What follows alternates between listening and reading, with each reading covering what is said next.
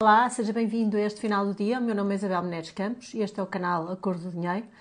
Hoje queria falar sobre os preços das casas. Isto porque tivemos nota, saiu em vários órgãos de comunicação social, que o Instituto Nacional de Estatística divulgou os dados dos preços da habitação. E então dão-nos nota que em 2021 os preços das casas subiram 9,4% e no primeiro, no primeiro trimestre de 2022 já subiram 12,9%. Isto não é novidade nenhuma, mas alerta-nos aqui para uma reflexão. Primeiro, para isto contribuem diversos fatores. A procura é elevada e, sobretudo, também motivada pelo facto de haver muitos estrangeiros a quererem comprar casa em Portugal e a virem para cá morar o que é bom. O preço da construção eh, está elevado e tem sido agravado pelo, pela subida do preço das matérias-primas para a construção e o facto de as taxas de juro estarem em níveis anormalmente baixos já há muito tempo, o que faz com que o crédito bancário seja barato. Por outro lado, hum, também contribui para os elevados preços a elevada fiscalidade associada às compras de casa. Não só o imposto das mais-valias que, que, paga o vendedor quando uh, tem mais-valias uh, pela venda que faz, mas também o imposto municipal de transmissões, o IMT, que é devido sempre que se transaciona um imóvel e uh, uh, as taxas do IMT situam-se neste momento entre os 0 e os 6%.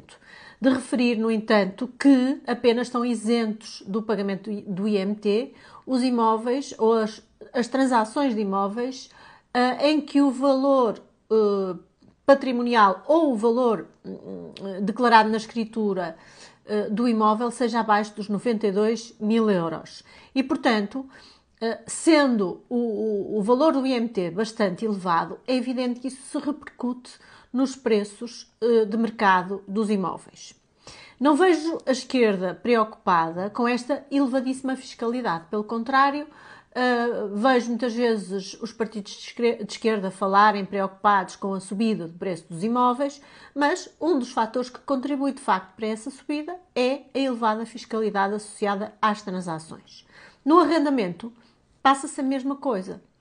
De facto, o Bloco de Esquerda, por exemplo, vem sempre falar das elevadas rendas, sugerindo que a culpa é dos proprietários que querem enriquecer à custa dos arrendatários, ou seja, defendendo que, no fundo, os proprietários teriam a obrigação de colocar os imóveis a preços um, abaixo do valor de mercado uh, e cedendo as suas casas em arrendamento uh, uh, por esses preços inferiores, fazendo, no fundo, ação social à custa da sua propriedade privada.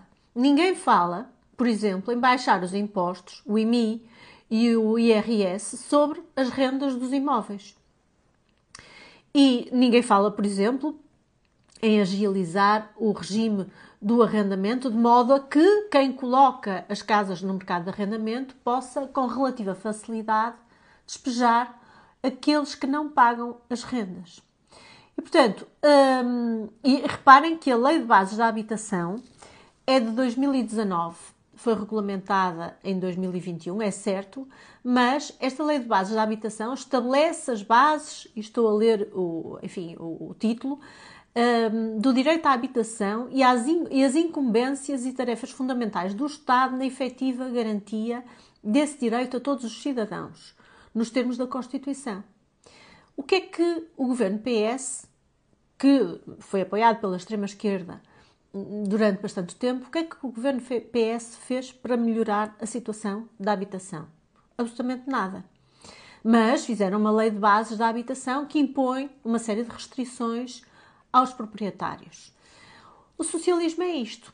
A crença quase religiosa na ideia de que o Estado pode controlar e planear tudo e dizer o que as pessoas podem e devem fazer, designadamente com a sua propriedade privada, proibindo e não contando, evidentemente, com as contingências imprevistas da vida e com as circunstâncias pessoais de cada indivíduo e da sua vontade de agir em liberdade.